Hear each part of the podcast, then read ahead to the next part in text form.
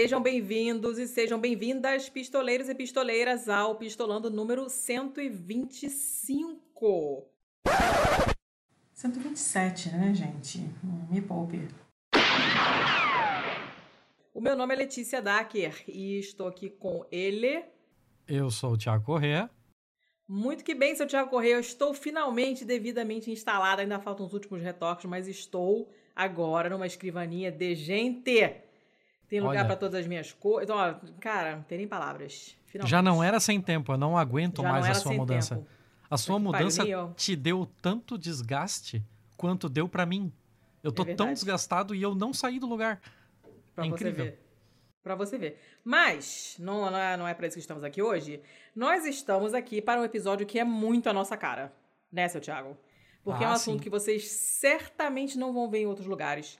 E essa a história desse episódio é o seguinte: seu Thiago apareceu na Pistolândia, e aí a gente já falou isso um milhão de vezes, para vocês estarem na Pistolândia e participarem desses insights, tem que ser apoiador, mas a gente fala depois. E o seu Thiago foi todo pimpão jogar o link uh, do projeto das nossas convidadas hoje lá, e achando que estava super arrasando. E aí o Achei. Cadu, que, o Cadu, que, que é nosso apoiador o Cadu, que é nosso apoiador e o nosso tipógrafo de, de, de, de referência, falou: olha, é, é, muito bacana esse projeto, já conhecia e tal, não sei o que, tal, meio que jogou uma água fria. O Thiago achou que ia ser assim, o primeiro, o super Trailblazer. E aí o, o Cadu chegou aí, porque já conhecia. E a gente achou muito maneiro, até porque volta e meia esse assunto de letra, de fonte aparece e no grupo todo mundo acha super interessante e curioso. E a gente, ó, vale um episódio, vale um episódio. Até porque é bem o nosso estilo mesmo, uma coisa que vocês não vão ouvir falar em outro lugar. Um assunto super diferente que vocês certamente nunca pararam para pensar.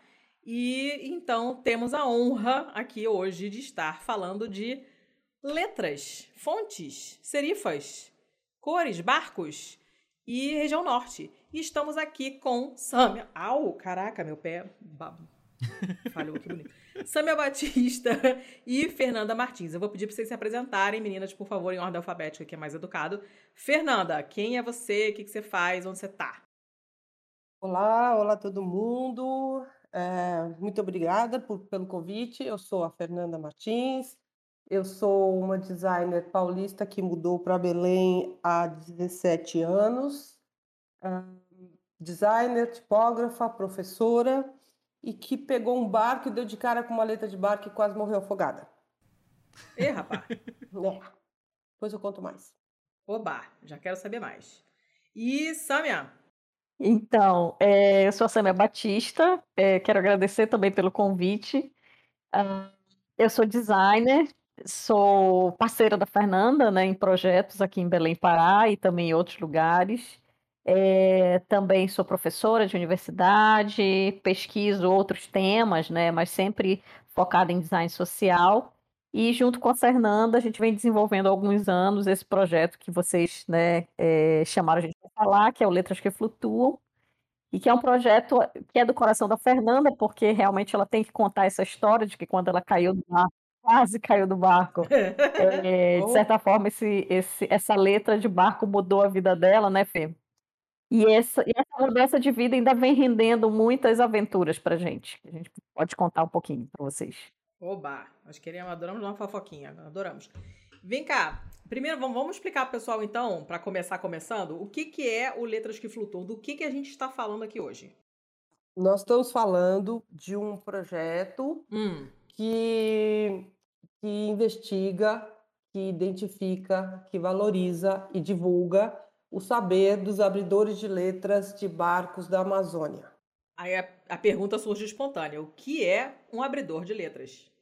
Pois é, um abridor de letras é um profissional que o, o barco, o barco é construído ou, ou, ou reformado e, e, ele é pintado, lixado, pintado, tem todo um processo pertencente ao saber naval e ao final do, desse processo se pintam letras, uhum. porque existe uma legislação até que pede que os barcos sejam identificados. Eles têm um registro e eles precisam ter um nome.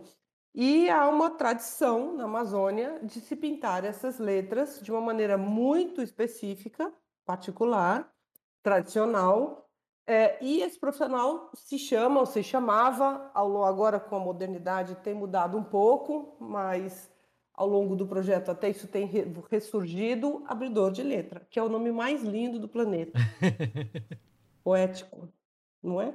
Então, o abridor, ele é esse profissional que ele é, tem uma técnica para desenhar a letra no barco, né? Ele tem uma área de limite que normalmente se dá por duas é, ripas de madeira. Como é que é o nome mesmo, Fê?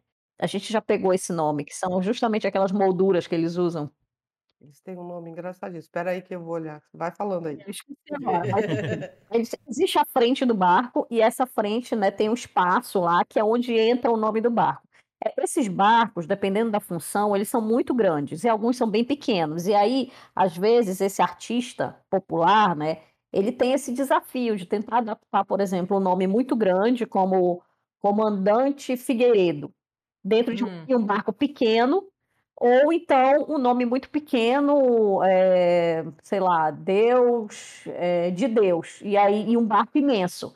Então ele usa algumas técnicas que são passadas de pai para filho para abrir essa letra, né? Para desenhar essa letra, porque essa letra ah. surja a partir da sua pintura, da sua técnica e de uma matemática também, para saber como é que essas letras vão é, se adaptar nesse casco desse barco e vão ser principalmente visualizadas à distância, né? Porque aqui na Amazônia é, esse tráfego de barcos é muito comum, né? Faz parte da nossa paisagem. Belém, principalmente, é, é praticamente um arquipélago.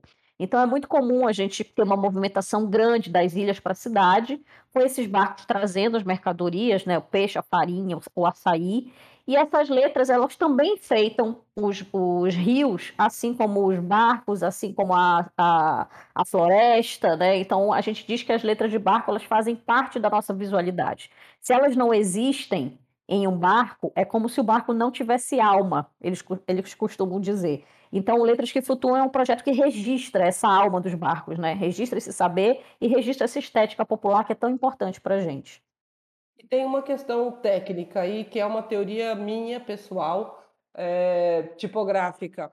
É, se você voltar para a história da tipografia, você tem a tipografia de metal, tem um molde e tem uma punção, e o profissional que faz a punção, a punção é aquela, é aquela peça de metal mole onde se, se cava uhum. como uma gravura uma, uma letra em, negativo, em positivo para ela bater no molde de metal macio em negativo para depois vir. Não, negativo, positivo, confundi. Enfim, esse profissional abre uma punção. Então eu, uhum. eu tenho a impressão. É, é basicamente um, é quase como um entalhe, só que ele, Isso. ao invés de é, entalhar mesmo, ele amassa, né? Ele afunda. É, como você abre uma gravura. É, o termo técnico do gravador, na gravura em metal, você abre uma gravura.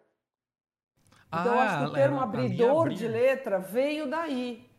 Hum. Que maneiro lá do, isso. Lá do passado. Mas isso é uma teoria que pode cair por terra, como caiu, caíram várias que no meu processo de pesquisa, no nosso processo de pesquisa dos, das letras de barco, né? Mas eu acho que vem daí. Inclusive, eu digo isso assim, textualmente em artigos, etc. Eu acho que vem do abrir, abrir uma gravura e abrir uma letra uhum. numa parede, porque a gente tem nos barcos, né? Mas também a gente tem nas cidades de interior, ainda tem muitas, muitas fachadas, muitos nomes de loja que ainda usam essa mesma estética. Ai, que legal, cara. E eu acho que é, eu acho que é uma coisa reconhecível, assim, mesmo para quem não, não não é muito versado, assim, mas só de ver, sei lá, um, um Globo Repórter, uma reportagem no Jornal Nacional, alguma coisa relacionada à região norte, você vê um, um, barco e tal. Eu acho que quando eu bati o olho, assim, que eu vi o site do projeto, tipo, imediatamente me remeteu a alguma coisa que eu já tinha visto. Uhum. Não era uma coisa totalmente inédita para mim, mas eu nunca tinha feito essa associação de que era uma coisa tão característica, né, e tão tradicional, né? Eu achei sensacional. O site é maravilhoso. E é, e é incrível, assim, que isso tá lá isso era. E, é, no começo até a gente dizia nessa. Ah, é invisível. Mas ele não é invisível, ele é super visível. Ele era invisível uhum. para a gente, a gente não percebe. A, gente, a, nossa, a nossa cultura visual tão poluída, a nossa atual entre nós, é tão poluída, é tão cheia de informação que a gente acaba não pegando tudo, não vendo tudo. E dentro daquele universo social, aquilo é muito visível. Né?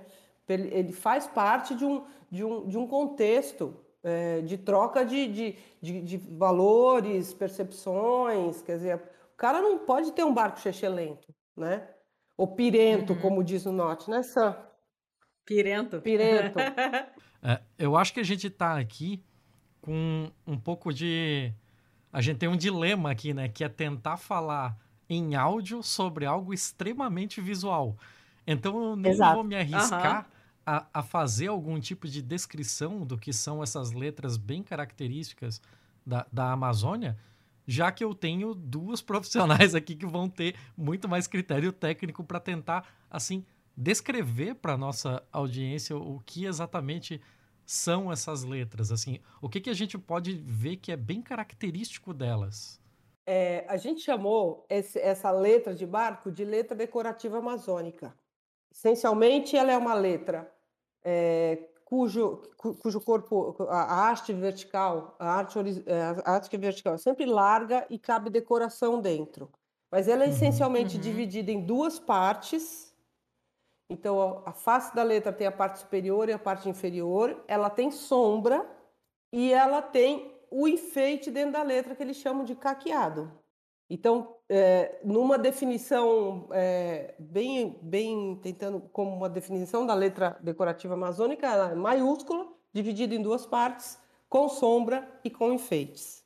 E com quatro cores na maioria das vezes, né, Fê? Ah, quatro, cinco, seis. Eles têm lá vários. A numeração de cores é infinita, né, Sam?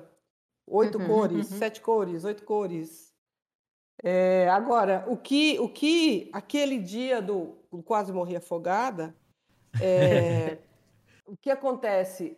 Ela, ela tem uma inspiração, ela foi apropriada macunicamente de um modelo de letra decorativa do século XIX, que a gente chama de letra vitoriana.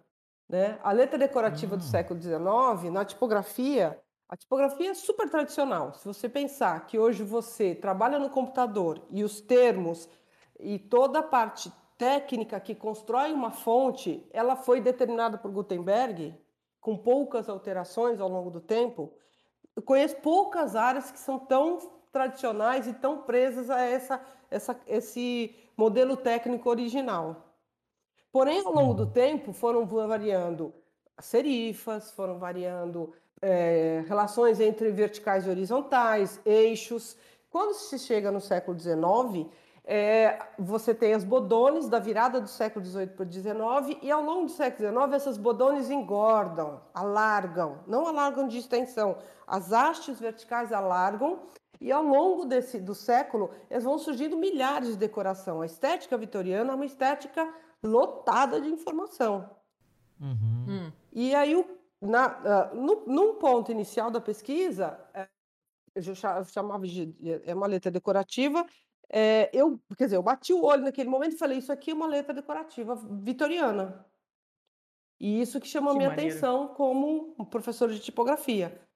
É, ou tipógrafo, uma pessoa que, que é interessada em, em tipografia. Aí tinha toda uma hipótese da, de ter vindo desde o final do século XIX, por conta do ciclo da borracha, e toda a, que fosse uma vinculação material, né? uma conexão material com, com o século XIX.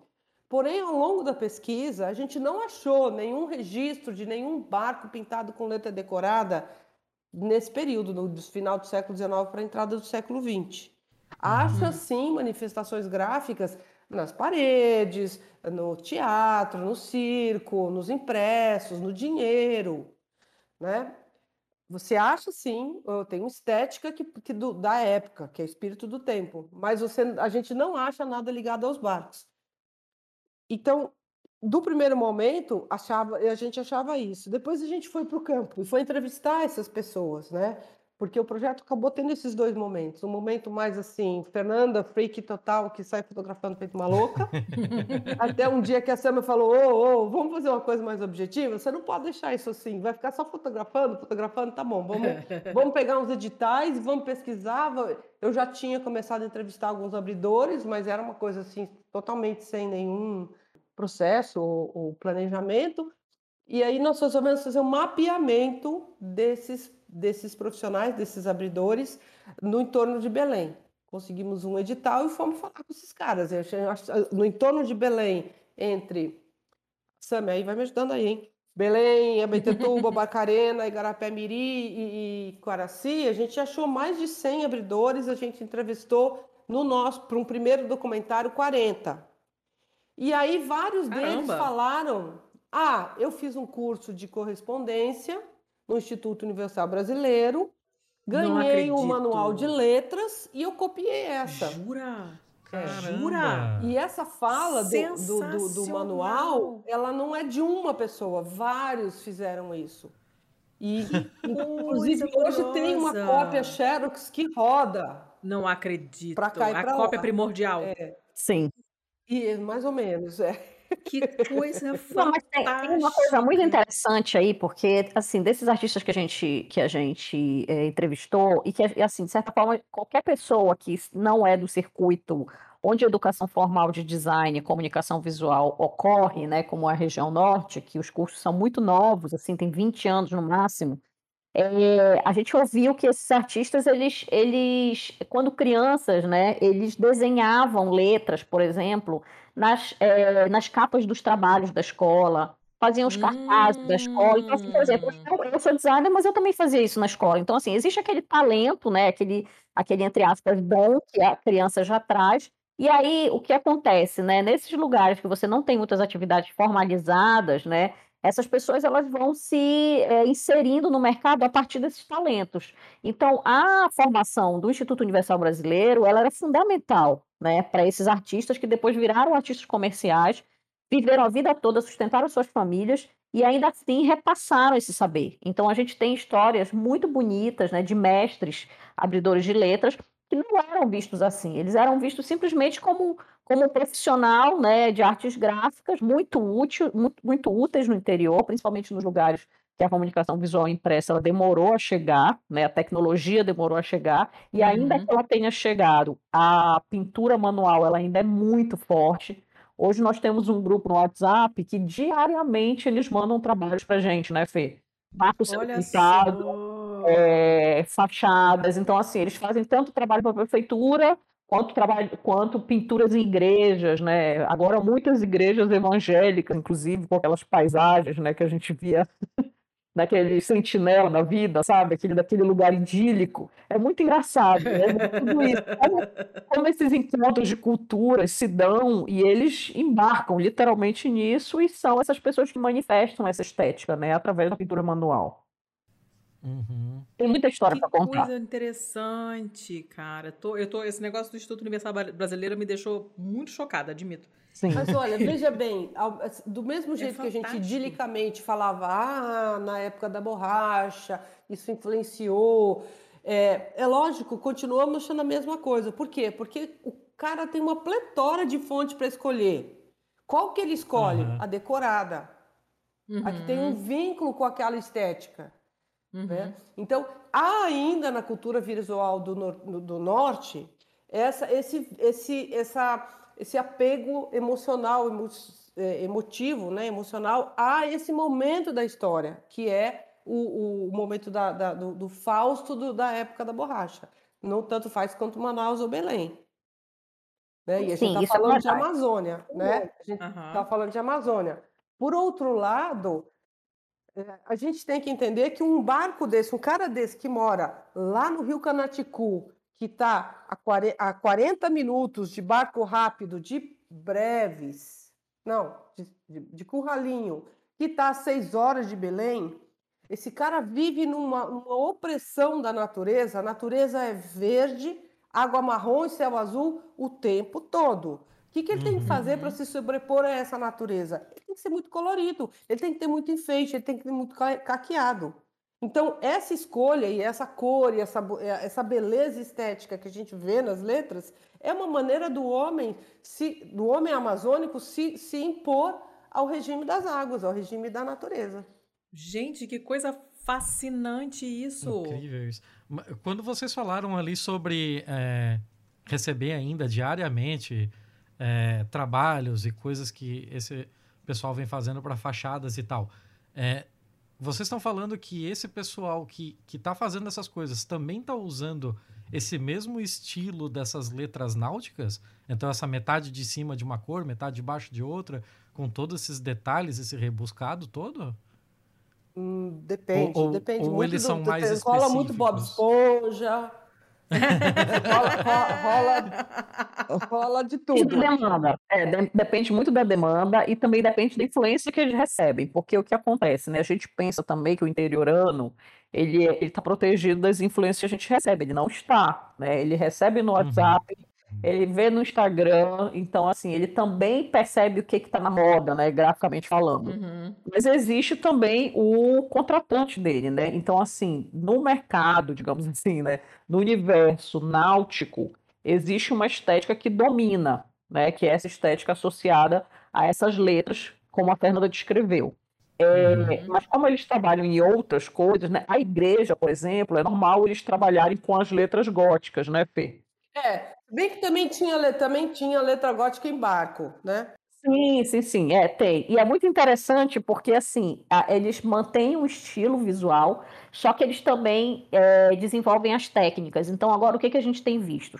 Né, que esse, esse artista que estava há muito tempo acostumado com a pintura, com a abertura da letra tradicional no pincel, ele está tendo que se atualizar, né, tecnologicamente falando, e agora ele tem que pintar essa mesma letra no grafite. Então a gente hum. vê agora, porque ele precisa fazer trabalhos mais rápidos. Então, assim, no grafite, na é. pistola. né, é momento tradução, momento tradução. Grafite na Amazônia é a pintura a pistola. Tá. Uhum. Que, que eles chamam de grafite que é o compressor, né? Que é a pintura sim, com compressor sim. e aquela pistolinha. Uhum. Então, essa, essa pistola, né? Eles estão. É, os barcos em alguns municípios, como Breves, por exemplo, no Marajó, é, já, tá, já estão sendo dominados por uma outra estética, que é essa estética do grafite, que é uma estética um pouco mais imprecisa. Eles fazem com uhum. fita.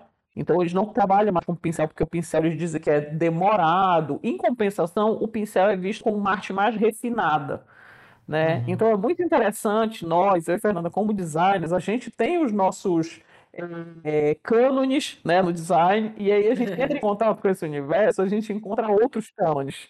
Né? Só que esses cânones que eles trabalham se dá pela vivência, né? pela sobrevivência, né? porque são artistas que estão ali também vivendo na crise, né? agora com a pandemia eles também passaram por, por uma crise é, enorme pela falta de trabalho, né? E aí eles vão adaptando essas formas de trabalhar para poderem ter né, mais é, oportunidades né, de trabalho. Pescador, pescador, por que é que no mar não tem jacaré? Pescador, pescador, por que foi que no mar não tem peixe-boi? Eu quero saber a razão que no mar não tem tubarão.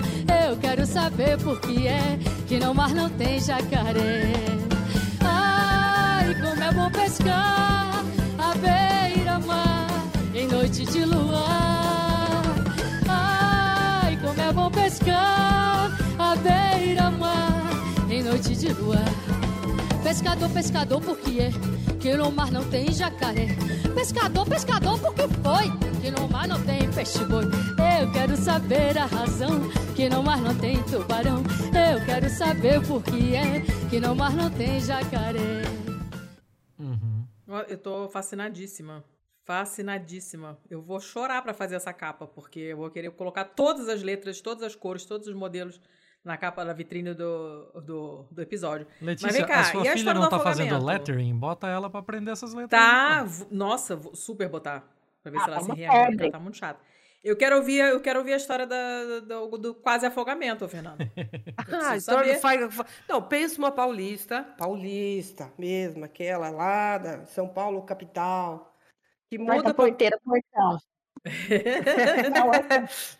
é caipira, essa caipira, não. É, né? Poeta, poeta, poeta é, é, paulista metida besta, que acha que vai para a Amazônia salvar a Amazônia, aquele modelo. Aham, tá. E ao, na semana que eu cheguei lá, a gente foi convidado para uma festa no interior, numa festa em São... É, como é que é? Boa Vista Ocará, que vai de barco. Então, entrei num barco desses de madeira, um barco que é um barco tradicional de transporte, e fomos, tá, tá, tá. Quando ele aportou na, no, no, no trapiche do município, do lado de um barco, que eu olhei aquela letra quase tive um treco. Aí dizia, gente, o que, que, é isso? Gente, o que, que, é isso? Gente, o que, que Eles falavam o quê? O quê? O quê? Tentando imaginar a cena. e aí só eu achando aquilo uma viagem, né? Ninguém estava entendendo nada. E aí você fala, mas isso tem todo barco. Isso, né? Isso tem todo barco. Isso não tem em todo barco. Isso que tem em todo barco, em cada barco é diferente. Cada pintor faz tem um seu estilo diferente, usa uma cor diferente e cada vez que ele pinta um barco, ele faz alguma coisa diferente. Então, esse isso que parece ser qualquer coisa é uma riqueza visual impressionante. Né? E, e aí foi o começo da, de, de tudo. Foi a partir daí eu saí com a, com a maquininha a fazer foto feita uma louca né? Seja, seja na cidade, porque ainda Belém, mesmo Belém, quando você vai para a periferia, tem uma riqueza visual maravilhosa de coisas pintadas à mão, é, como nas minhas viagens a barco. Então, aí no primeiro momento, nos primeiros uh, quatro anos, e cada vez que eu ia trabalhar em algum lugar, eu saía sempre eu dava um jeito de sair para fotografar barco. Então eu fui para Macapá, vou lá na beira do Igarapé fazer foto de letra virou, de barco. Virou vício. Vou para Manaus, letra de barco. Fui para Santarém, letra de barco. Onde quer que eu fosse, eu tava na captura. Mas gente, obsessão. É, obsessão total. total. Obsessão total. Até a Samia falar, ô, ô, ô, ô, ô, ô, bora, vamos, bora, vamos fazer alguma coisa. Isso é tão, vamos, é, é, isso é tão legal, é tão importante, não pode ficar só nisso, né? E aí foi que então a gente foi é, começou essa, essa, essa, essa toada, que é muito legal. E mais o mais bacana, a Samia falou do grupo de, grupo de WhatsApp, eu quero voltar para ele, porque a gente sempre quis, quis fazer um projeto de geração de renda para essas pessoas, mas a gente hum. sempre tem uma dificuldade. Um está em Belém, o outro está em Breve, são oito horas de barco. Um não conhece o outro. O que os conecta é o barco. É o barco que vai de um lugar ao outro e leva a letra. Uhum. Né? É a letra. E eles, e uma frase recorrente é: Ah, veio um barco aqui de, de outra cidade, de outro município. Eu olhei aquela letra e falei: Nossa, que linda, eu vou fazer uma mais bonita que essa. Muito legal, né? Essa coisa que é uma, é uma, uma competição, né? É, de, saudável, de né? Fazer uma coisa mais bonita que o outro, muito saudável.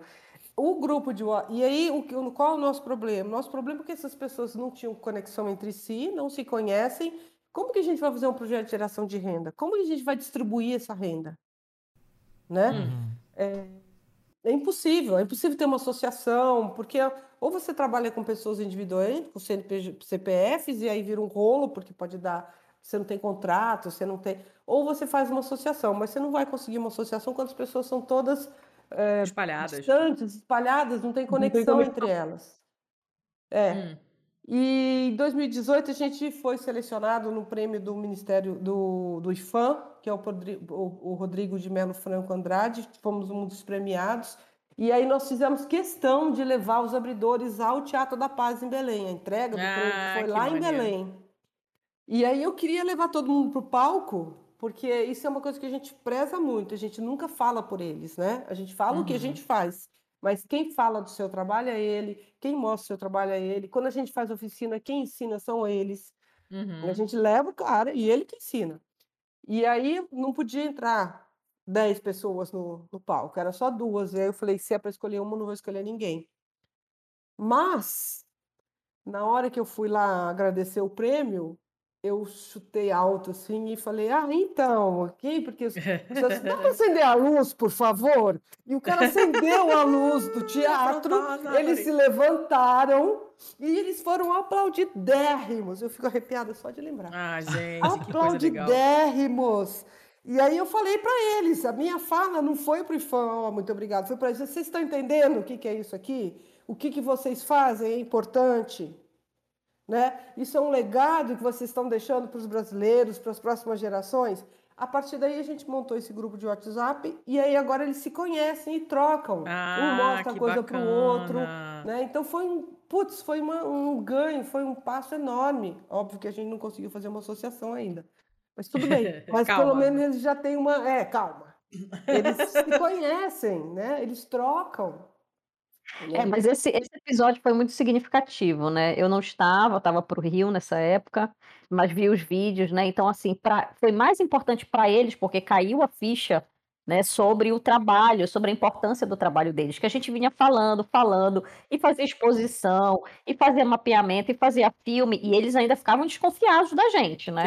Ah, então, é assim, não é, não, não, não é muito bronzeado de sol, é mais branquinha, já todo mundo aqui é chamado de gringa. A Fernanda é gringa eterna, é né? Eu sou, eu, eu, sou, eu sou meio japonesa, assim, sou morena, cabelo preto liso, olhos meio amendoados, e em São Paulo sempre me perguntaram de japonês, apesar de eu não ser nada de japonês. Eu achei que em Belém eu estava assim, blending na multidão, assim, que ninguém ia achar que eu era japonesa. Pois eu chego lá e eles falam, lá vem a gringa. É, sotaque, com esse sotaque super local. Boca fechada, lá vem a gringa, nem não, não, não precisa nem dar bom dia. É. Mas vem cá, inicialmente, como é que foi a reação do pessoal, assim, quando vocês começaram a querer entrevistar e perguntar e tal? O que, que eles falaram? O que, que essas malucas querem com a gente? Como é que foi?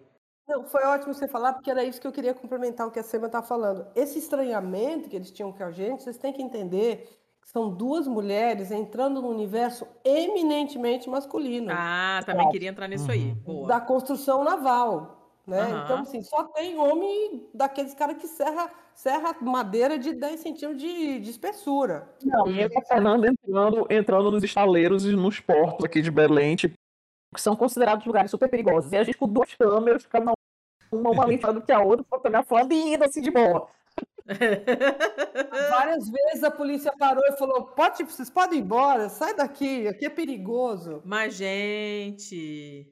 É, nunca aconteceu nada. Mas assim, tem, tem uma coisa, essa coisa do estranhamento, né, que a Fernanda tá falando. Eu acho que o estranhamento, assim, eu, como eu, eu sou daqui também, né, é, então, assim, também sou designer, fui para São Paulo, fui para o Rio, sempre buscando formação da, do design formal. Então, assim, como a Fernanda falou no início, né, essa coisa da letra, ela de certa forma é invisível para os que estão aqui. Né? Assim uhum. como é, por exemplo, o grafismo marajoara, uhum. né? outras manifestações visuais que a gente cresceu vendo. Então, então você nem presta letra, mais atenção, né? nem presta mais atenção, é, aquilo ali é feijão com arroz, né? Uhum. Só que o projeto é como se ele botasse uma lente, assim, né? Uma, uma luz. Gente, olha como isso é legal. Aí as pessoas começaram, nossa, é mesmo, né? Eu nunca tinha me tocado. Nunca tinha percebido como, como realmente é uma coisa importante. As letras são diferentes, não são todas iguais. Né? É, você percebe que quando você realmente tira a venda, né? Você começa uhum. a perceber que cada letra tem um estilo. Você começa a pensar, putz, se realmente não tiver a letra, não é um barco amazônico, entende? Aí as pessoas começam a perceber quais são os aspectos da identidade amazônica que estão aí, que eles são tão, né, estão, estão, tão, estão tanto na nossa vista o tempo todo que a gente simplesmente não dá importância. Então o projeto ele tem esse papel, né, de dar importância daquilo que é considerado invisível. Um aspecto, o aspecto visual e o aspecto também do homem, né, que faz essa letra, principalmente, porque a gente ainda está hum. em busca da mulher que faz essa letra, né. Encontramos poucas Hum. Mas agora a gente já tem tido visto interesse né, de jovens, agora bombando, né? Muita gente nova querendo aprender. Então, ah, que legal. Isso tudo vai, vai trazer aí algumas abridoras de letra. Que maneiro, que cara. É. Ah, a gente só encontrou tem... uma que estava hospitalizado e não conseguimos ir. Ah. É, é, é um, um senhor que disse que o avô dele pintava e aí ele ensinou as duas filhas e ele e ele ensinou os filhos. Então a gente tinha quatro gerações. Mas quando ele falou a minha mãe, nossa, nós queremos falar com ela. Ela teve um derrame e está hospitalizada. Ah, puxa vida. É. Mas é, Alguém tem potencial para ser falou recentemente história. da minha mãe pintava. Ah, não vou lembrar agora, não. Estou lembrando também, mas eu me lembro que a gente teve do que, que surgiu mais um, mas eu não me lembro mais quem é que falou. Mas a gente nunca se conseguiu entrevistar uma, uma mulher. Uhum. Mas isso está muito associado também ao que a Fernanda falou, né, ao universo masculino. O espaço de construção dos barcos é um, são espaços assim muito inóspitos para mulheres mesmo. Hum. Né? Então, assim, os estaleiros, né, são lugares assim sempre na periferia. Então, é, são sempre lugares que estão associados mesmo à, à, presença de um homem que sabe se defender, uhum, né? Então, uhum. assim, é, é difícil as mulheres realmente é, terem desenvolvido alguma presença nesses lugares, porque não tem como, né? É. Agora que a gente está vendo essa letra aí para as escolas, para as universidades, né? É, a gente está vendo essa valorização dos ateliês de novo, as pessoas estão muito interessadas em manualidade. Aí agora a gente já tem, já, já temos, por exemplo, artistas, designers daqui de Belém que fizeram oficinas com artistas, né, de letra, com abridores de letra e que já uhum. desenvolvem também, mas elas não pintam barco, né? Aí elas já vão para decoração, já vão para o lettering, né? Produtos de design, enfim. Uhum. Uhum. Deixa eu aproveitar para fazer duas perguntinhas meio que associadas, assim. Uh, vocês falaram ali sobre o, o, pessoal que meio que compete, né? Que vê um barco vindo de, de uma outra cidade, gosta da letra e vai tentar fazer alguma coisa melhor e tal. E como é, é, um negócio muito específico de uma determinada região ali, imagino que deve ter tido muito cruzamento, muita coisa maluca que aconteceu ali, e inclusive deve ter tido a criação de, assim, como subproduto de, de algumas escolas mesmo, né? Tipo, tem o cara que prefere fazer letras, sei lá, mais é, cheia de floreios, tem o cara que que vai para questões mais geométricas, tem o cara que faz mais é, as decorações internas, coisas do tipo. Imagino que tenha. Então, estou perguntando se tem. E outra coisa que eu gostaria de perguntar também é se, assim, cara, a gente tem um litoral gigantesco. A gente tem, sei lá, 5 mil quilômetros de costa. Tem alguma outra coisa é, no Brasil, em alguma outra região que seja minimamente similar? Então, responder, eu vou responder a primeira, a Fernanda responde a segunda.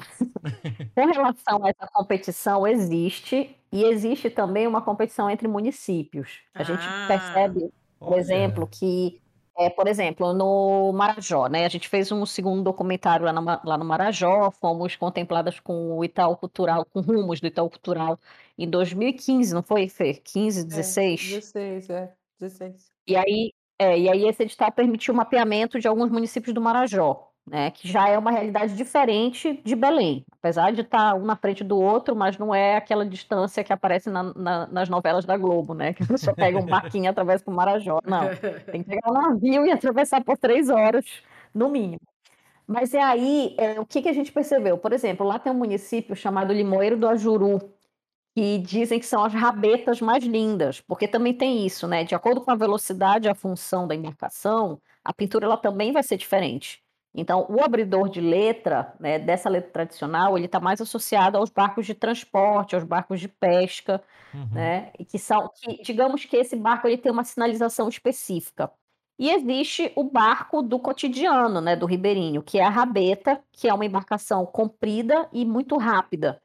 Né? E aí a rabeta ela tem uma outra decoração, ela já não tem espaço para as letras grandes, mas ela tem espaço para pinturas de todo jeito, né? Então dizem que o, o, a pintura de Limoeiro da Juru é essa pintura mais é, parecida com uma chita, né, Fê? Que o que falava. O seu Paulinho, seu Paulinho que definiu como parece uma chita.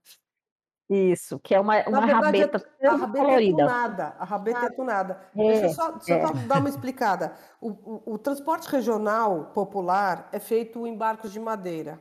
Esses barcos tradicionais são feitos em, em, em, nesses estaleiros. É uma coisa incrível. Não tem um mapa, não tem uma planta. Os caras constroem barcos de cabeça. Sim. Exato. Você diz para ele assim: eu quero um barco para levar tantas toneladas. E ele constrói um barco de cabeça.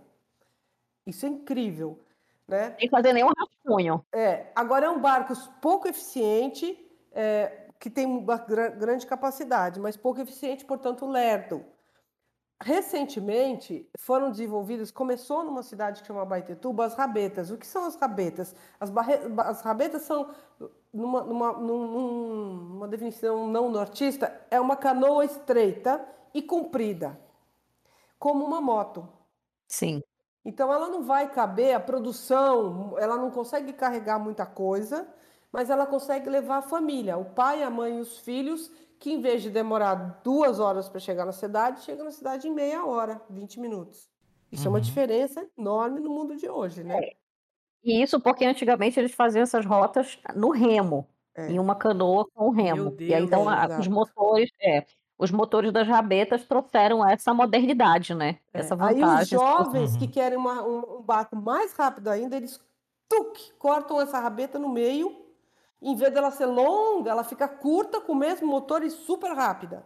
Caramba! Como é que é o nome? É, Muda de nome? É, duas, rabeta. duas pessoas. É, pois é, tem o rabetão, tem o rabetão que tem, que tem telhado, aí, por exemplo, serve para fazer os transportes escolares, né? Pegam as criancinhas nas casinhas e levam para a escola. Hum. É, tem a rabeta que carrega, sei lá, 8, 10 pessoas. Tem Às as rabetas menores, é. tem é, né? E tem as rabetas menores ainda que cabem duas pessoas. Só que essa rabeta pequena são dos jovens, é como se eles tivessem é tipo uma moto no Rio. Gente, é tipo uma moto, é muito interessante. E aí eles tunam. E aí eles tunam essa, essa rabeta. Então ela é pintada no, no, na pistola com, com, com usando mascarando com fita crepe e tem de um tudo. Tem Sonic, é, Nike, é, é, coisa de futebol, Homem-Aranha. Homem-Aranha. E, a, e a lateral dela é toda quadriculada, é toda decorada, né? Uhum. E, essa, e, e aí o que a gente percebeu nesse documentário de 2016, 2017, é que essa estética tunada da rabeta está invadindo a estética do barco tradicional. Sim. Então, em alguns municípios, ela está matando aquela pintura antiga a pincel. Hum. Essa decoração da rabeta está tá invadindo e, e, a, e a letra para um tipógrafo é muito mais feia, né? É muito pior, é muito mais mal acabada, é muito mais não, não tem o não tem o charme que tem é, não tem uma né? Não tem nenhum compromisso formal, né? É. Ela, ela se adapta ao não, desenho. Então... Até porque a ferramenta, vocês sabem que a ferramenta influencia na forma da letra, né? Uhum, uhum. Se eu pegar uma goiva, eu vou fazer uma letra toda reta, mas se eu pegar um pincel, eu vou fazer uma letra com curvas. Uhum. Ah, quando você está com a pistola, como diz o, o, seu, o, o um dos pintores, pss, pss, pss, você faz, né? E aí você vai desenhando, você escreve, é, é uma letra quase manuscrita, né? Sim. E de, conectada, diferente da outra letra que são maiúsculas. Hum. Todas separadas entre si, desenhadas como unidades, cada uma delas, e não um nome que é um todo, todo conectado. Né? Ah, né? entendi. Uhum. Entendeu? Como você escreve uhum. manuscrito. Se eu pegar uma caneta e escrever, um pincel e escrever, eu vou escrever uma letra manuscrita que é conectada. Uhum. Que é o movimento que a ferramenta me dá.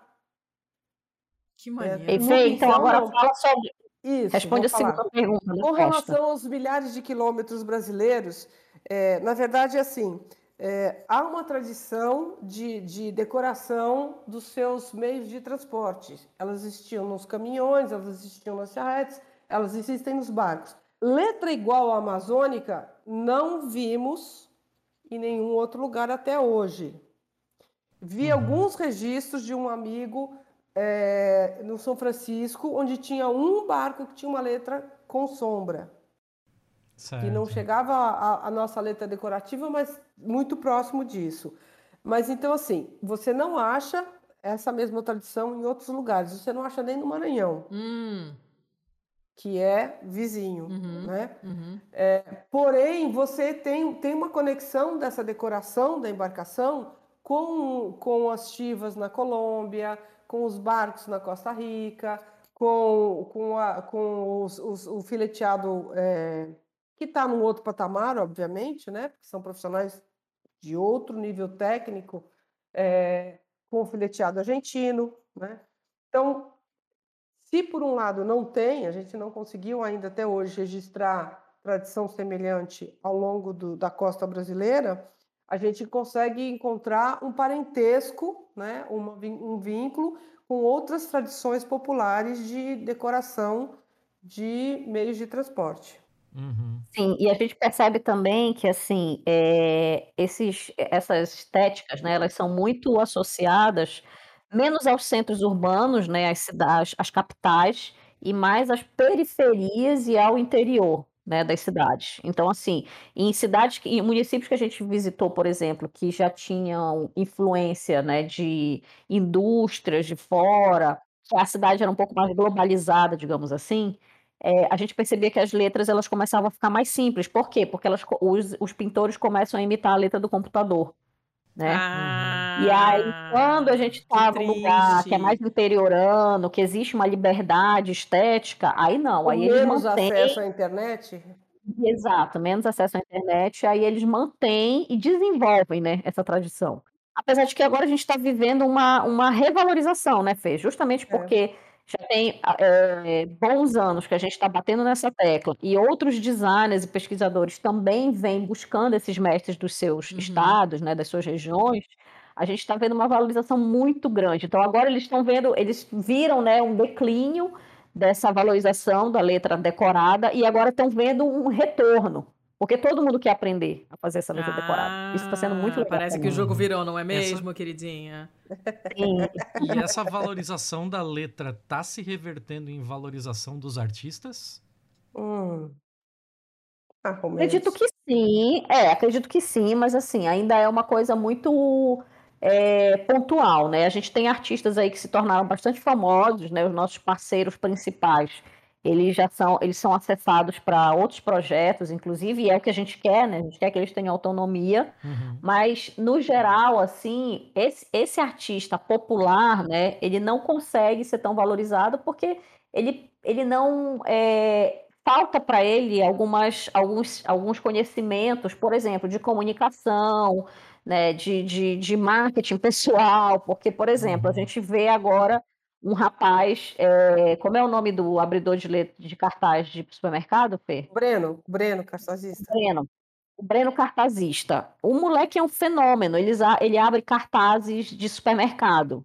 Ele domina a técnica de uma forma assim absurda. E aí o Breno, só que o Breno ele sabe fazer um marketing pessoal incrível. Ele filma o trabalho dele, ele já dá aula. Ele já está com milhares de seguidores. Uhum. E os nossos artistas aqui da região amazônica, não, são pessoas mais simples, né? A gente não vê assim um, um... são poucos os que registram seu trabalho e publicam na internet. Uhum. Então acaba que a gente ainda tem que fazer essa essa mediação, né, entre uhum, uhum. pessoas que querem contratá-los, por exemplo. Mas eu acho que é um, é um longo aprendizado, sabe, Tiago? Você fica olhando, é, aqueles que estão há mais tempo, eles já estão mais falando e se comunicando através de mídias sociais. Tem um deles que faz altos vídeos, você não vê nada, porque ele consegue fazer o vídeo do, da preparação do material e, o, e, e, depois a foto dele pronto. O mais bacana é que ele pintando a gente não enxerga, porque o celular não tinha memória. Mas ele está fazendo. Mas ele está fazendo. Isso que é legal. Uhum. E outros, como o Zé Augusto, por exemplo, que tinha muita dificuldade de responder o WhatsApp. Hoje ele já está negociando com os clientes que acessam ele di diretamente, porque nós pusemos no Instagram do Letras várias publicações onde a gente mostra o trabalho do cara, o tipo da letra que ele faz e já coloca o telefone dele uhum. para ele ser acessado. E ele já está fazendo essas negociações.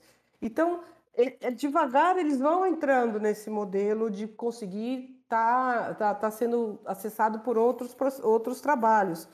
Que localmente é, há uma valorização, é, até um trabalho que a gente também fez, cada vez que a gente fez esses documentários, a gente vai na prefeitura, a gente fala com a secretária de cultura, a gente vai na hum. escola, hum. faz oficinas na escola, um abridor da cidade ensina na escola, para que eles mesmos percebam o valor disso, né? A gente uhum. leva o documentário de volta para o município, faz um, um, cinema na rua com direito a pipoca grátis e tudo. Então, é, há uma percepção melhor de valor desses caras, mas eh, dentro, o universo financeiramente, isso não, não, localmente não melhora muito. Melhora quando ele começa a vender serviço para fora.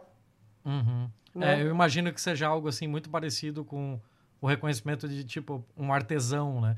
Que, que ainda tem aquele negócio de o artesanato ser visto como algo menor e não efetivamente uma arte, porque ele é popular, né? Exato. É. E, e, outra coisa, a gente ficava, até um tempo atrás, a gente fazia uma intermediação desse processo, porque a gente não queria que eles fossem explorados. Mas a gente não dá conta, porque você tem que viver de alguma coisa. Né?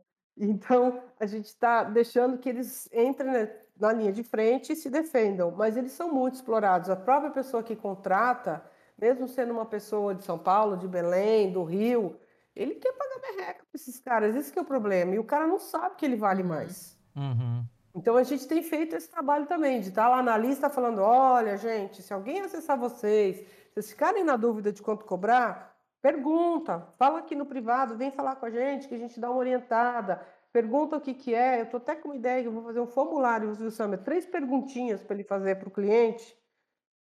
Sim. É, para ver, para ele identificar se o cara vai fazer um trabalho comercial ou se é para pôr na parede, sabe? Uhum. E, e, uhum. saber cobrar, né? Porque eles não sabem cobrar.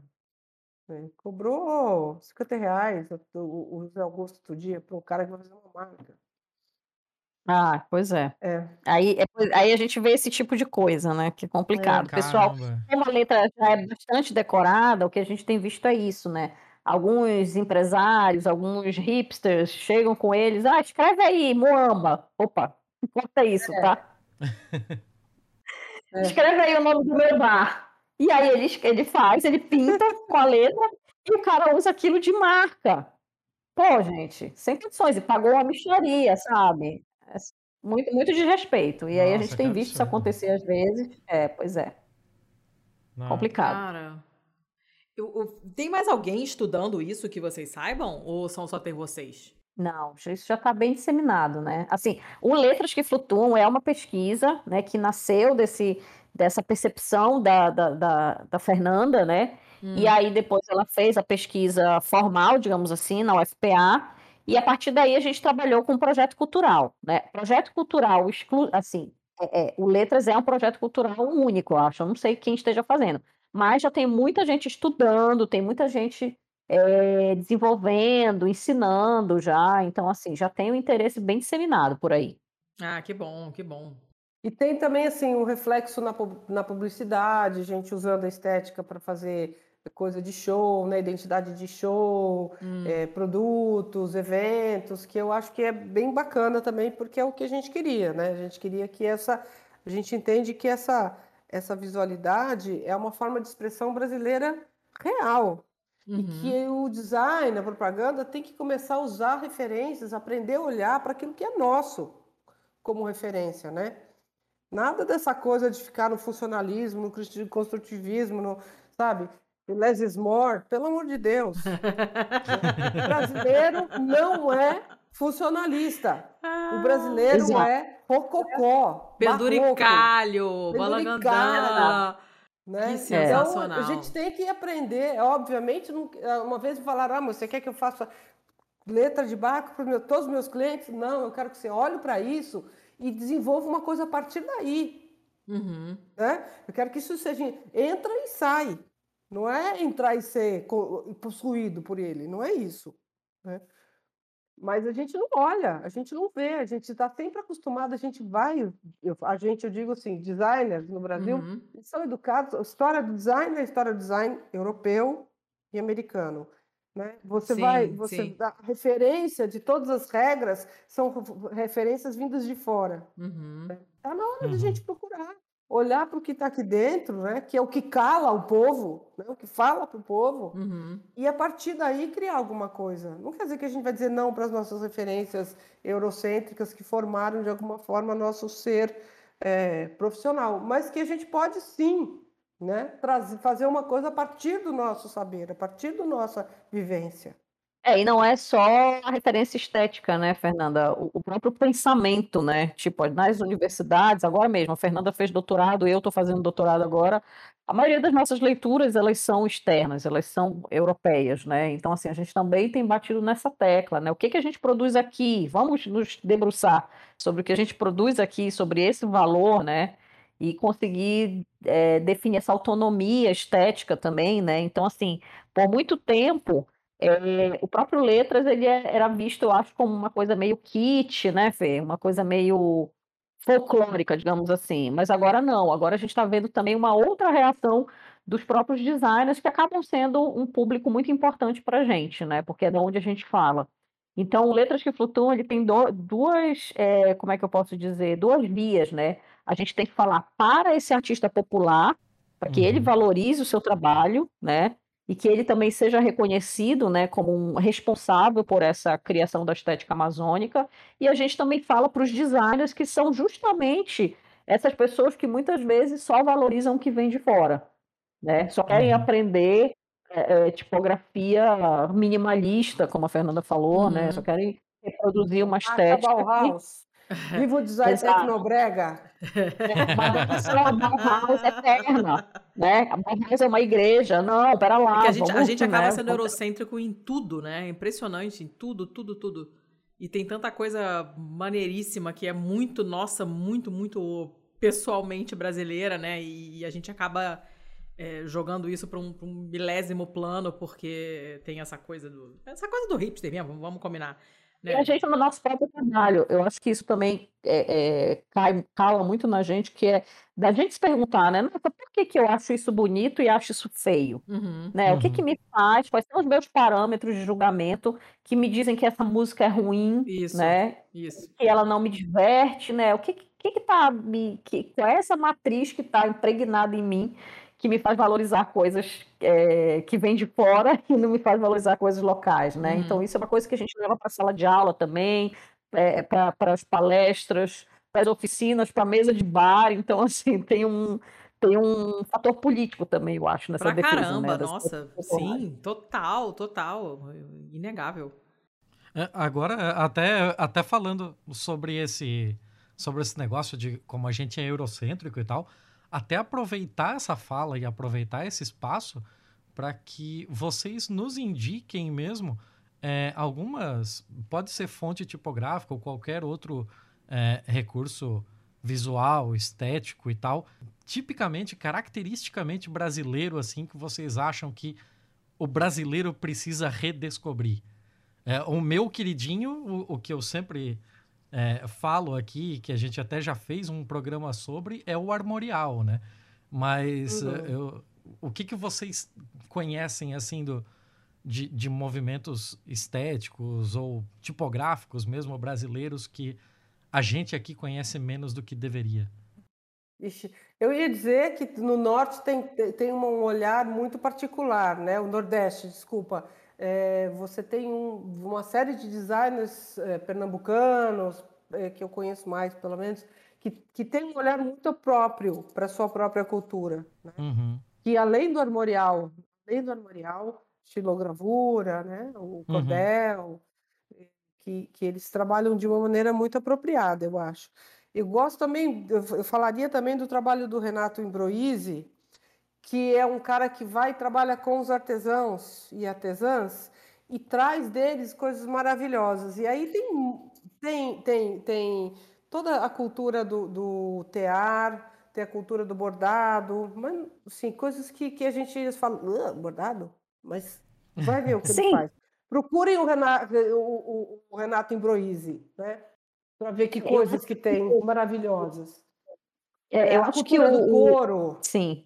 Eu acho que o Nordeste é muito especial, né, como a Fernanda falou, porque eles valorizam muito as técnicas locais, né? Então, uhum. as técnicas, elas influenciam, por exemplo, o design gráfico fortemente. Então, assim, você vê ilustradores que é, reforçam, né, essa, essa, as técnicas, como, por exemplo, a xilogravura. É muito uhum. comum você ver ilustradores maravilhosos lá ou então que valorizam, por exemplo, o Cobogó, né, uhum. outras é, soluções, né, e trazem isso para o design gráfico de uma forma muito bacana.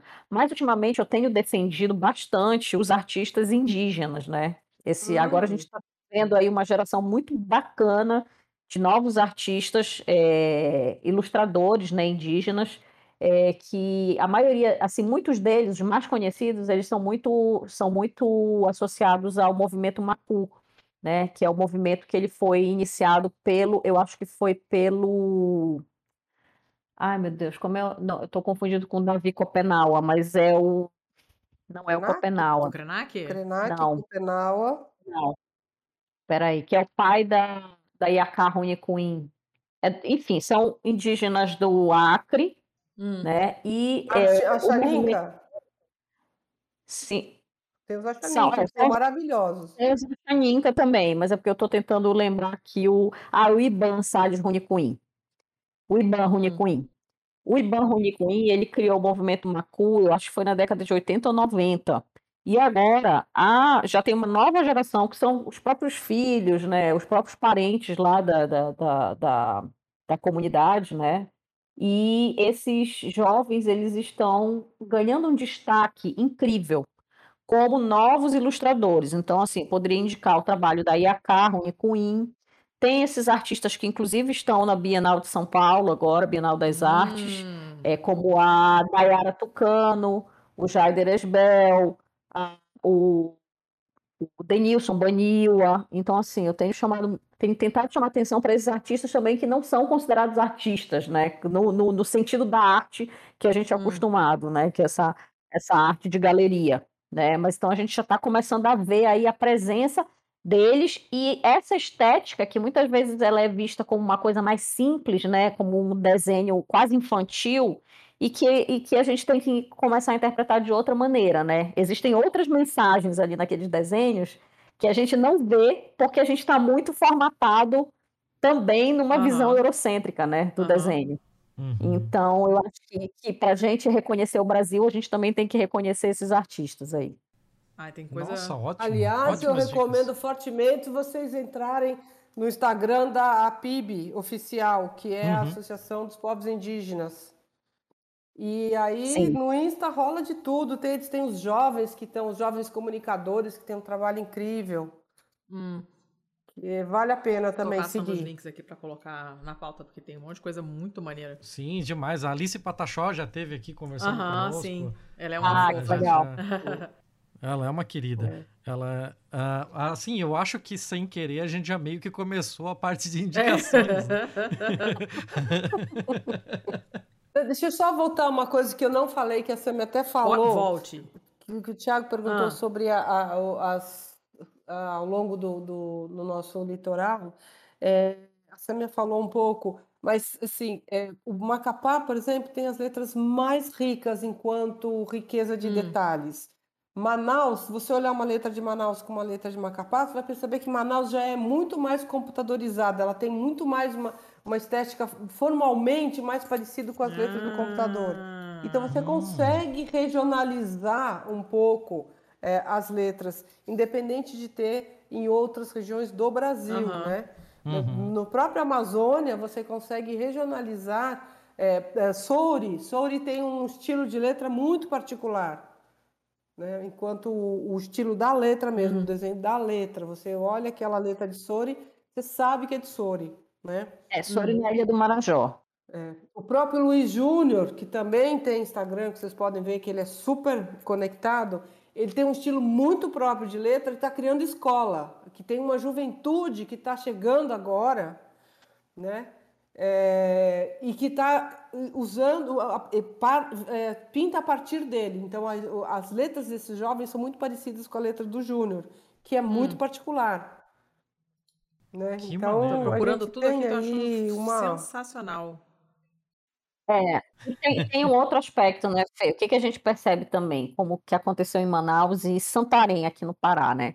Quando essa, quando a atividade é, naval ela é, começa um processo de formalização, aí o que acontece? Os barcos eles começam a ter que ficar uhum. to todos iguais, né? Então, por exemplo, em Santarém você percebe que todos os barcos eles têm a mesma cor de letra, a mesma pintura, então é como se eles fossem táxis, né? Que a gente vê táxi tudo branco Sim. ou tudo amarelo, dependendo uhum. do lugar. Então eles procuram se, se organizar, digamos assim, mas eles perdem toda a riqueza que eles tinham. Né? Então, Sim. inclusive, a atividade também acaba perdendo com isso, porque o bacana do, do abridor, além da, da, do, do desenho, né, da técnica de, de, desenhar a letra em tamanhos imensos ou pequena, era o enfeite, né? o que ele hum. faz no corpo da letra. Então, se você tira o enfeite, é como se também a, a letra tiver, perdesse a, a, a, sua identidade. Né? Então, como a Fernanda falou do Amapá, lá são as letras mais enfeitadas que a gente pode encontrar, né, Fê? É a coisa mais linda. coisa, olha só como tem variação. Várias, várias sombras, várias. Que é, coisa. Tem, tem sim. Eu tô só, só me é, maravilhando é, aqui com as imagens. Que é muito, muito maneiro. É complicado ficar no áudio é, sem não, ver. É, isso, isso, sempre, isso é um problema sempre para podcast. Mas olha, é, o, nosso, o nosso episódio sobre o movimento armorial ficou muito bacana. E, e a gente, a gente ouve, eu ouço o podcast de design, de arquitetura, e tipo, o que você não consegue imaginar, você clica no, no show notes, vai lá no, no, nos links e, e, e, cata, né? Então, a gente, a gente deixa sempre todos os links de tudo que a gente mencionou para o pessoal ter uma ideia do que a gente está falando e poder consultar depois.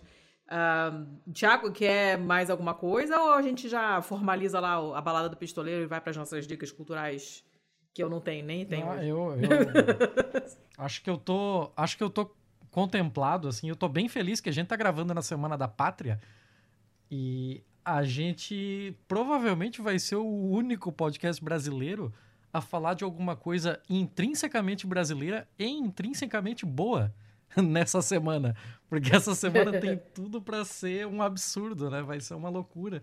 Estamos a três dias do 7 de setembro e a gente não sabe nem se vai ter Brasil depois ah, né? disso.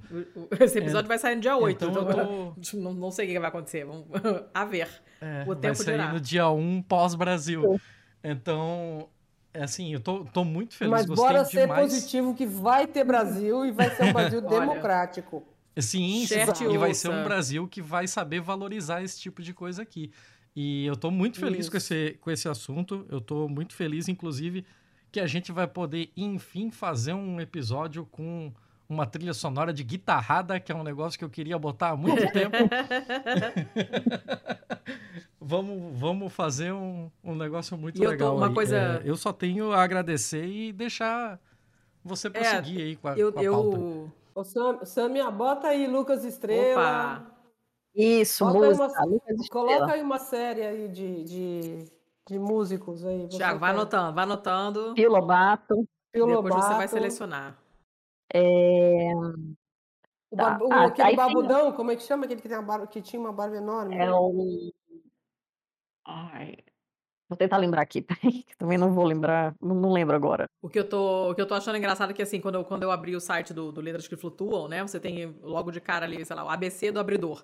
E aí você tem as três letras que são bem decoradas, e esse do abridor é a fonte que a gente usa nas nossas vitrines dos episódios para colocar o número e o título do episódio, né? Uhum. Mas assim, é, você falou agora do ABC do Abridor, ele é mais um projeto, porque o Letras que Flutuam, ele, a gente consegue prolongar o projeto uhum. através desses editais, né? Então uhum. a gente é, desenvolveu esse, esse resultado, né, ABC do Abridor, para um edital, agora esses editais emergenciais de cultura, né? E foi muito legal porque com ele a gente conseguiu mostrar muito do que a gente já tinha coletado e que também fizemos os artistas pintarem novas letras porque a ideia é que com esse catálogo né, de letras, eles, a gente consiga demonstrar toda a riqueza e variedade né, dos estilos de desenhos deles. E aí ainda não tem tudo. A gente não conseguiu mostrar tudo, né, Fê? Não, não, uhum. não conseguiu. Nossa, e a gente fica. A nossa ideia é sempre continuar, porque assim, são tantos recortes que a gente tem para fazer do, do, do, letras, né? Porque como designers a gente se dedica à questão visual, uhum. à, que, à questão gráfica. Né? Assim como muitos, muitos produtores culturais aqui, né, no Brasil todo, mas também na região norte, destacam a música, a gastronomia, né? a gente destaca a cultura gráfica. E um outro projeto recente que a gente também divulgou foi o Gráfica Amazônica, que a ideia era justamente mostrar como é, é, a floresta amazônica conecta essas estéticas latino-americanas. Né? Então, como a Fernanda falou, né, que a gente consegue perceber um vínculo entre a letra de Marco é, e, e os, é, as chivas né, na Colômbia, outros veículos, outros comércios, né, é, a cultura da música, que também é muito visual. Então, há uma identificação entre esses hum. artistas né, na América Latina. E aí o Gráfico Amazônica, ele, a gente lançou justamente para falar dessa, dessa conexão né, visual que também cria a nossa cultura amazônica, né? Uhum. Que maneiro! Eu sou apaixonado nesse e G do é melhor. É, a música é muito legal. É, eu tô é aqui, melhor ver no Instagram. Vou, já coloquei é. aqui no o link. E aí uma outra dica é no Letras que Flutuam. É, desculpa, no Diatipo, no, no YouTube do, do Diatipo. É, tem os, os dois dias do último, do último encontro. O primeiro um dia foi sobre o diatipo, o segundo dia foi o gráfico amazônica. E aí tem palestras, de um dia, um dia inteiro de palestras que podem ser assistidas para quem curtir essa, essa questão da cultura popular, hum, né? Da gráfica popular. O gráfico Amazônia aqui eu já, já, já botei. O link aqui é muito maneiro, perfil. Tem umas coisas sensacionais, sensacionais. E agora eu tô vendo o diatipo aqui também. Ai, que legal, gente. E aí, de dica cultural, de dica cultural, eu, queria, eu queria dar uma dica do novo álbum da Gabi Amarantos. Eu, é, eu escutei ele ontem, ela lançou anteontem, eu escutei ele ontem. Eu achei muito legal, porque, enfim, né? Tem uma coisa de. Tem, uhum. A Fernanda falou também da cultura tecnobrega, né? A cultura tecnobrega, ela é justamente esse caldo, né? Cultural, esse caldo de influência que a música ela acaba expressando, mas assim, que, que é construída desde lá da Jovem Guarda, é, com a entrada da música uhum. eletrônica uhum. na, na Amazônia, né, com os tambores, com o carimbó. Então, assim, esse caldo, essa mistura toda, ela deu te no Tecnobrega, né? Uhum. E a Gabi, ela é uma ótima representante dessa, desse, dessa estética. E eu ouvindo ontem, percebi que em algumas músicas ela faz homenagem é, sonora à cultura das aparelhagens daqui, né? Que também é uma cultura muito uhum. interessante, que também é muito visual e que a gente também tenta acompanhar um pouco, né? Porque também é, ela vem mudando com o tempo, né? Se, que, se vocês se interessarem em pesquisar, é, essa, essa cultura do sonoro, né? Que ela existe também em toda a América Latina. A gente esteve na Colômbia e visitamos os picós, que também tem pinturas. Então, assim, hum. a música ela também conecta muito essa visualidade, né? E aí eu queria dar como dica cultural o novo álbum da Gabi, Tá Quentinho. Maravilha, eu ainda vou ouvi-lo. Eu não, não ouvi ainda, uhum. mas é incrível, parece que todo mundo resolveu essa semana lançar música. É, sabe, sabe, é, assim, eu. Que ano é esse, né? É, hoje saiu uma música nova do ABBA. Nem existe isso, tá? É, meu Deus, que mundo é esse? eu fico olhando, cara, o que, que aconteceu? Como é que eu bati a cabeça? Tem uns memes do Abaporu. Não sei se você já viu. Gente, são os quatro do lado do corpo do Abaporu. Ai, que ótimo. ah, gente. Não descansa, né? Onde isso? Isso era um meme? Ah, é, em algum site de meme, vou procurar. E, por sinal, os memes, os memes são o nosso produto de exportação mais genuíno, nossa né? Bora senhora, nossa senhora. É pena que não tem valor de commodity, cara, senão a gente tava... Pois é. A nova Ainda, Arábia Saudita. o NFT tá, tá, aí, hein, moçada? Pois é, tem que explorar isso aí antes que, antes que o pessoal entenda que é golpe e pare de gastar é. dinheiro com esse negócio. Cara... Bom, e a minha dica em cima do que a Samia falou, ah. já que a Samia, eu vou reforçar, porque eu acho que a, a, minha dica é amanhã, por favor, abre o olho e comece a olhar o Brasil com, de outra forma, né? Inclua o Brasil no seu olhar, que é o que a Gabi faz, porque a Gabi, apesar de toda a apropriação que ela foi, foi apropriada pela Rede Globo, ela lançou, ela lançou um álbum que é totalmente amazônico. Hum. Sim. Ela valoriza aquilo que é dela, é totalmente origem. Uhum. Né? E é isso que eu digo quando eu falo do design tecnobrega. A gente tem que olhar para essas coisas e fazer a partir daí. Porque ele é super moderno mesmo, ao mesmo tempo que ele é amazônico, né? O, vocês viram o Sim. clipe? Que ela começa lá no Cumbu? Ah, não. não Aquele que ela tá com roupa laranja. Pois é, eu tenho que ver também. Ah, da nossa tá aberta a aba aqui, agora eu vou olhar. Eu, eu, consumo pouquíssima música, então eu tô totalmente por fora. Mas como sou eu que vou editar o episódio, normalmente quem faz a curadoria musical é o Thiago, que o Thiago ouve muita música e conhece muita coisa, ele vai me mandando os links, eu baixo a música e boto no episódio. Mas eu mesma, pessoalmente, não consumo, não consumo música há alguns anos, assim. Eu fiquei, desde que eu fiquei uhum. viciada em podcast, eu meio que parei de ouvir música. E então eu tô totalmente por fora. As pessoas falam de fulano, Beltrano, mal sei quem é. E, mas eu vou dar uma olhada agora e, e, e, provavelmente a gente vai acabar inserindo alguma coisa no episódio porque vai combinar bastante, né? Com certeza. Vai, uhum. vai ficar legal. Massa. Seu Thiago, você tem dica? Uh, pra ficar dentro do tema, eu vou indicar o meu o meu favorito entre os mestres pioneiros lá da guitarrada que o, o primeiro foi o, o, mestre Vieira, se eu não me engano, né? O, o criador uhum. mesmo da, da guitarrada. Mas entre os mestres ali da segunda, terceira geração, o mestre Solano, que eu acho ele é, muito, muito bom. Eu, assim, é uma cultura muito específica também. Eu acho que é só comparável com o que a turma da, da Bahia fez lá na, na criação do trio elétrico, né?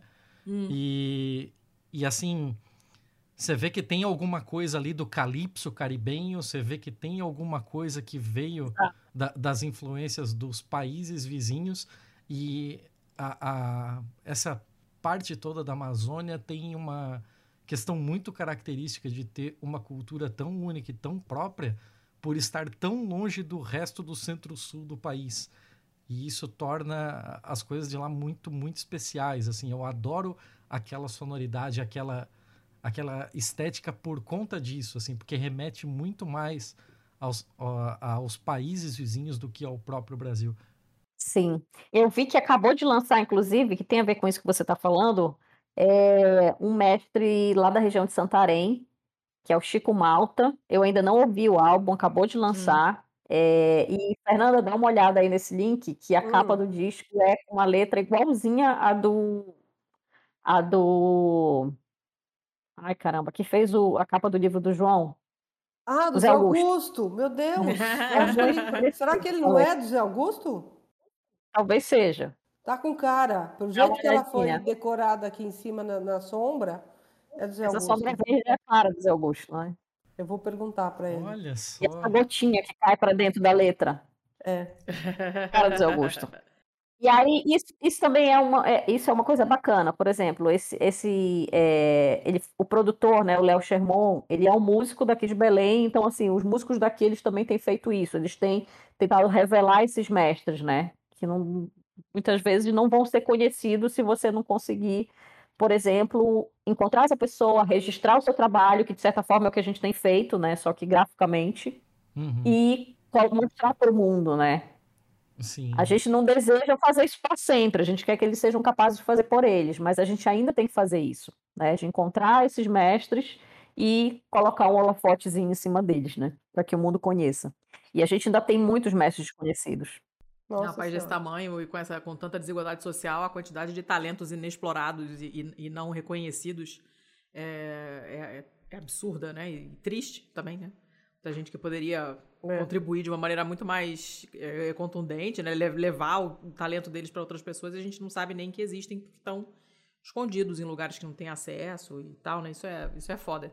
Então é sempre bom conhecer coisas novas e que saindo desse eixo sul-sudeste, que é um pé no saco, e, né, falo enquanto carioca e acredito que todo mundo aqui, mesmo os sudestinos e o sulitense aí, que é o, que é o Thiago, a gente acho que concorda, né? Que isso é um pé nos culhões. Não, Já deu. Existe que as pessoas estão falando mais esses termos, sudestino, qual foi esse último que você eu, falou? Eu chamei de sulit, sulitense, acabei de inventar nesse momento, que é o do sulito. Sulitense é ótimo. o sulitense é o... Eu chamava é o, re, é o representante, é o representante do sulito, é. que não, não, não é uma uhum. coisa boa. Assim, enfim, não é legal. É, Tiago, mais alguma dica? Que eu não tenho nenhuma hoje. Ah, hoje eu vou passar em branco. Hum. Não, eu acho que eu acho que eu vou te cantar ainda pra gente um dia, quem sabe, fazer um episódio só da guitarrada, mas isso vai ficar para isso vai ficar para um futuro, imagina. Tá. Uh, eu, acho que eu tirando isso, sei lá, a música nova do ABBA que eu falei. mas, é, mas a dica é, em vez de aba, abaporu. Tá ótimo. Aí, ó. Mais abaporu e menos aba. É, eu, Exato. dessa vez, nesse episódio, eu vou passar sem dica, gente. Eu, tô, eu tenho tido semanas caóticas, loucas, ensandecidas. E eu só consegui sossegar o facho hoje, quando eu terminei de montar minha escrivaninha. Ainda tem móvel para montar, mas digamos que o grosso já está arrumado, já estou estabelecida, tem burocracia para resolver, muita. Mas dei uma sossegada agora, a ânsia passou, o nervoso passou, tô aqui quietinha. E, mas eu não consegui fazer nada, né? não, não tô consumindo nada. Eu tô lendo um livro há trocentos anos, eu normalmente sou uma leitora muito rápida. Eu tô estacionada nesse livro há meses, o negócio não anda porque eu não consigo me concentrar. Então não vou, não, não tenho nada para recomendar porque eu não tô conseguindo consumir merda nenhuma, infelizmente. Mas vocês leram Torturado? Sim, eu vou dizer que eu não amei não, cara. Eu gostei, mas eu não amei não. Eu amei. Nossa senhora, eu amei. Todo mundo amou, menos eu. Gostei eu sou muito, muito chata. É. Eu sou muito chata. Mas é, a, eu, eu adoro a capa desse livro. A capa é lindíssima, é lindíssima. Muito, muito. É, é, é, uma história muito interessante. Aqui no, no estilo dele não, não me cativou, mas a história é muito boa. Uh, então eu vou sem dica. Hoje eu não tenho dica nenhuma. Hoje eu tô sem dica. Tô desdicada. Acontece. Bem, a gente te perdoa dessa vez. Às vezes é, acontece, acontece. Né? Então você pode ter tudo. Vamos então ao jabás, que são os contatinhos. Quem quiser falar com vocês é, pessoalmente, vocês tweetam, vocês têm Instagram que é aberto, vocês têm sites individuais, ou vocês querem só dar o site do projeto, o que vocês quiserem para é, divulgar aí do que vocês fazem, as plataformas que vocês usam, mandem ver aí no link que depois eu, eu cato e boto aqui na pauta para o pessoal seguir vocês. Sâmia. Ah, beleza. A gente, a gente continua divulgando Letras que Flutuam, né? O site ele é, é www.letrasquemudo.flutuam.com.br uhum. e o meu, meu espaço pessoal que eu mais mostro que eu estou fazendo é o meu Instagram, que é Samia Batista, Ótimo. tudo junto. Então vou colocar aqui, peraí. Insta. Fernanda. Ah, eu queria falar do, do Insta do Gráfico Amazônica, que está precisando uhum. de uns seguidores. É, o meu é Fema... O meu é Fê Martins, Samir? Eu é, acho que é. Acho que é Fê Martins. É, Deixa eu ver aqui. Meu Instagram. É, e Instagram do Letras, que a também já falou. E só. O, o, é isso. O, porque o, eu tenho o site, mas o Insta do, do, do Letras é a mesma coisa. Letras que mudo flutuou. É. Tá. Isso. É mudo. E tem um canal também no YouTube, ah. do Letras que Flutuam. É, lá... ah, tem, tem um documentário, epa. É, assisti o primeiro documentário e o teaser do segundo documentário, que é o Marajó das Letras, né? O primeiro documentário se chama Letras que Flutuam e o segundo Marajó das Letras, porque são eles correspondem às nossas etapas de pesquisa, ah, né? A gente ainda tá. pretende fazer novos documentários das sub-regiões da Amazônia que mostram esses diferentes estilos de desenhar letra. Que maneiro, uhum. cara. E eu vou subir essa semana os vídeos é, em português e com libras das do, do, pequeno. Nós fizemos cinco documentários com cinco abridores de letras diferentes, cada um falando sobre um tipo de saber. Hum. É, na verdade, cinco pintores populares. Então, da faixa de aparelhagem, da pintura de paisagem, da letra de barco. E essa semana eu estou subindo lá no, no YouTube do Letras também o, hum. os vídeos para quem quiser assistir. Ótimo. Beleza, estou até assinando aqui o, o canal e estou colocando tudo aqui na pautita. Uh, tá, seu Thiago, mas ainda não me recuperei 100% dessa bronquite desgraçada. Mais alguma coisa? Não, senhora, estou contemplado. Eu estou muito feliz, gente. Esse episódio é muito a cara da gente, assim. Nossa. É, total. E então. Muita gente falando no podcast, né? De coisas visuais. Ah, não tem é problema. Difícil, Eles que lutem. Quem estiver ouvindo, legal. vai sair clicando nos links aí para ver a maravilhosidade que é. Então, queria agradecer a vocês duas pela presença, que foi muito legal. É, o papo foi ótimo, ótimo. É muito bom conversar assim, quando tá todo mundo relaxado e sai um, sai um, um assunto diferentão, assim, que eu não sei nada e aprendo um monte de coisa. Fui tão feliz. Muito maneiro. E então, muito obrigada, muita mesmo, de verdade, foi ótimo. Uh, Tiago? Ah, eu voto com a relatora. Muito obrigado pelo tempo, pela atenção que vocês deram pra gente para falar sobre esse projeto.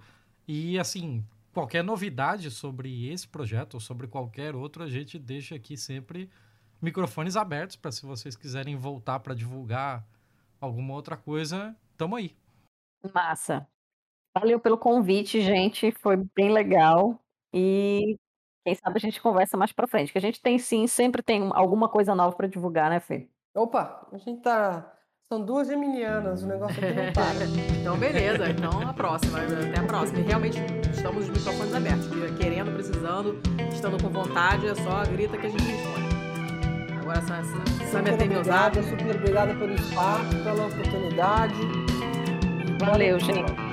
Então, falando de Jabá, o nosso ABC das Letras foi patrocinado pela Leia ah, pela via secretária de, Secretaria de Cultura da, do Estado do Pará, o edital Pontos de Cultura. Vamos fechar o Jabá. Isso. Lindíssimo Jabá, Jabá oficial, assim que a gente gosta. Meninas, muito obrigada então, viu? Beijão pra vocês. Prazer. Obrigada. Beijo, Beijo obrigada. Tchau, tchau. Valeu, muito obrigado, gente. Beijo.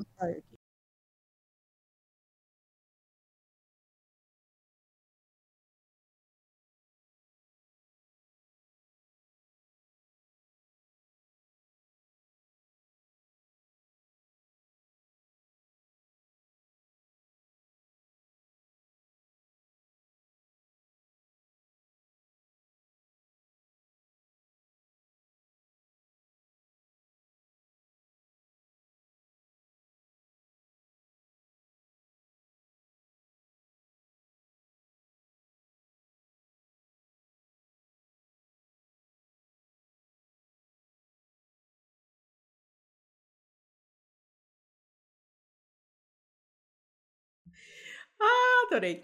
Escuta, seu Thiago, recadinhos que não demos. Ah, eu dou os recadinhos. É, os nossos recadinhos é que a gente, diferente do projeto Letras que Flutuam, não é patrocinado por nenhum edital. É, não que isso faça alguém ser melhor ou pior que alguém, mas a gente só tem vocês, nossos ouvintes, para manter a, a, nossa pequena tapera de pé. É, sendo assim, seria muito interessante se vocês pudessem colaborar conosco a partir de R$ reais no catarse.me barra pistolando ou a partir de um dólar no, para quem está fora do Brasil, óbvio, no Patreon, patreon.com barra pistolando. Tem também o PicPay, é PicPay, né, dona Letícia? Eu quase falei Pix, mas não, é PicPay. Pô, a gente tem que fazer um Pix, caralho. Tem que fazer um Pix, ah, a conta é tua, ah, só fazer. Pô, fazer um Pix para o próximo episódio. Agora não, foda-se. Ó, já, já, já fala, o Pix é contato.pistolando.com. Pronto. Pronto. Agora é só criar com esse e-mail. Pronto. Pronto. Agora, se alguém criar ah. antes de mim, o pessoal vai acabar desviando o dinheiro aqui. Cria agora, que você, se você criar agora, nesse momento que a gente tá falando, você resolve esse problema. Não, eu tô totalmente focado em fazer o meu jabá. Então, eu não ah. consigo fazer essa coisa agora. Mas tá, vocês já pegaram a ideia. O PicPay é arroba pistolando pod. Pistolando. Pistolando pod. Só pisto... Pistolando, Isso, garoto. Pistolando. Pistolando. Pistolando pod é só Twitter e Instagram. É, aí ó. É porque eu já fiz isso para que a Letícia puxasse mais esse assunto, que é o Twitter e Instagram. Hum. É, é parcerias, parcerias. Vesteesquerda.com.br barra pistolando. Compre a sua camiseta afrontosamente esquerdopata e use para fazer, sei lá, irritar o seu vizinho bolsominion, para criar perturbações na refeição de família no domingo, para se vacinar e tirar foto. Todo mundo sabe que a eficácia da vacina aumenta quando você fotografa o seu ato vacinal e posta nas redes sociais. E se tiver com uma camiseta afrontosa, fica muito melhor. Então, eu super recomendo. Exceto se você tá em Joinville e toma na bunda. Né? Aí, ah, mas aí também depende. Se você tiver uma bela bunda para compartilhar, você pode compartilhar sua bunda, não vejo por que não. Uh, que mais? E temos também a boitempoeditorial.com.br barra pistolando.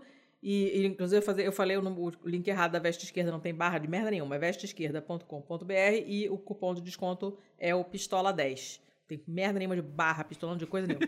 o que tem barra pistolando é a boitempoeditorial.com.br barra pistolando. E os livrinhos que vocês comprarem por esse link, a gente ganha uns quebrados, que são sempre muito bem-vindos. Uh, e acredito que seja só isso, né? Vai falar da estopim? É, toda vez que você fala acredito só isso, logo depois aparece estopim na sua cabeça, né? Virou um é, bagulho é será, né? pavloviano. Né? Mas, de é, fato, é, temos a estopim ainda para falar. Então, esse, esse episódio foi projetado, deliberado, produzido, editado, narrado, apresentado e não sei qualquer outra coisa que pudesse colocar aqui pela Stopin Podcasts.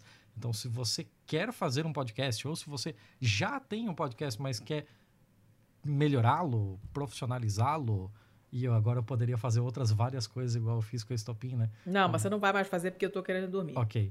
É... é. tá, então vocês já pegaram a ideia. É isso aí. É contato arroba estopimpodcasts no plural.com.br. São vários.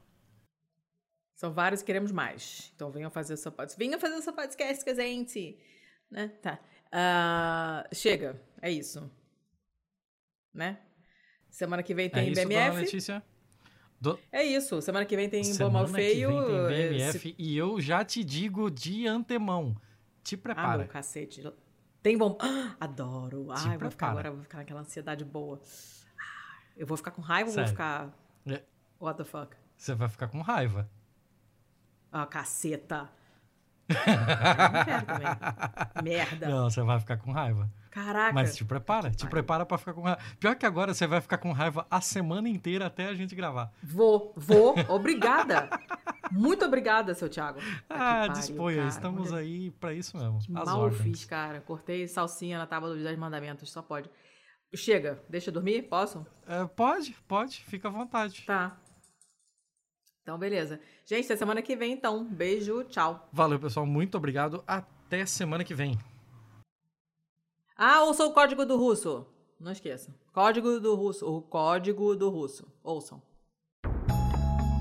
Este podcast foi editado por estopimpodcasts.com.br.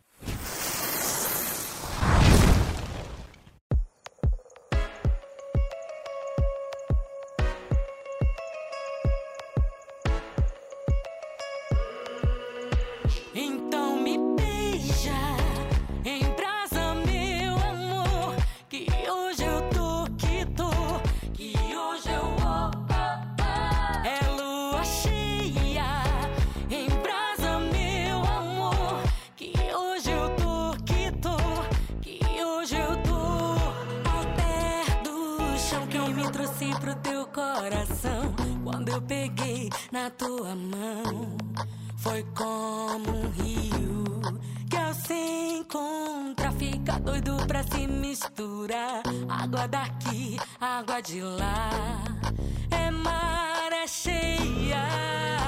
Então me beija.